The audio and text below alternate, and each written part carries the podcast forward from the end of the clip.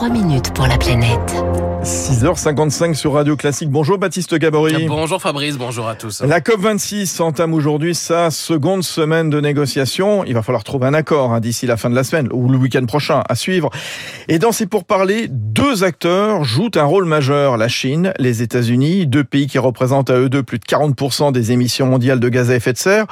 Où en sont-ils dans leur action climatique, Baptiste Eh bien, tous les deux affichent des ambitions, mais ils restent aujourd'hui toujours très dépendants des énergies fossiles et donc ils restent aujourd'hui deux gros pollueurs. Pour les États-Unis, après la présidence Trump, Joe Biden mise beaucoup sur son grand plan d'investissement consacré entre autres à la transition euh, énergétique et qui pourrait être voté dans les prochaines semaines au Congrès. Francis Perrin est directeur de recherche à l'IRIS à Paris. Oui, ce serait un pas important pour, par exemple, financer le développement des véhicules électriques, la construction de stations de recharge, inciter euh, les consommateurs, les entreprises à aller dans le sens de la transition énergétique. Donc ça donnerait des moyens budgétaires à l'État fédéral. On parle de dépenses sur l'énergie et le climat euh, pouvant représenter de l'ordre de 500 milliards de dollars, ce qui est colossal, mais il faut pour cela évidemment attendre le vote du Congrès, donc du Parlement américain. Les États-Unis se sont engagés à réduire leurs émissions de 50% en 2030. La semaine dernière à Glasgow,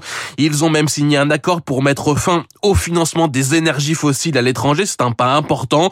Reste que sur la scène nationale, les États-Unis sont toujours aujourd'hui le premier producteur mondial de pétrole, le deuxième producteur mondial de gaz et le deux ou troisième producteur de charbon. Joe Biden va investir pour développer les énergies renouvelables, pour développer les véhicules électriques. Donc ces énergies vont monter en puissance dans les années qui viennent, c'est une certitude. Ensuite, de là à pouvoir organiser le déclin des énergies fossiles qui sont archi dominantes aux États-Unis, évidemment, c'est difficile, c'est long et ça se heurte à des oppositions et à des intérêts bien établis et avec bien sûr une capacité de lobbying qui est importante et qui est connue depuis longtemps. La Chine, elle, de son côté, reste très dépendante du charbon. Le charbon qui représente encore aujourd'hui 65% de son mix électrique. Les Chinois ont même relancé ces dernières semaines des centrales pour répondre à la demande énergétique très importante du pays, alors même que la Chine s'est engagée sur la scène internationale à la neutralité carbone en 2060.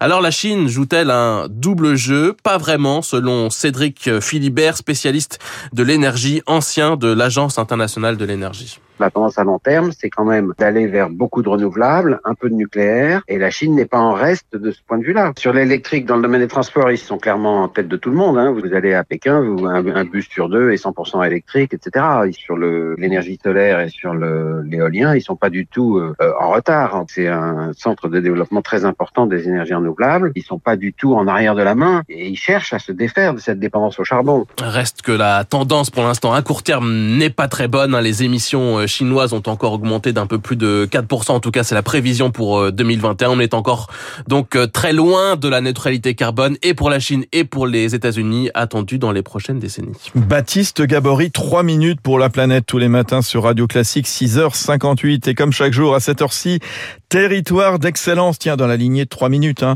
Le recyclage qui devient de plus en plus la priorité des industriels. Et cette jeune entreprise auvergnate, elle va accélérer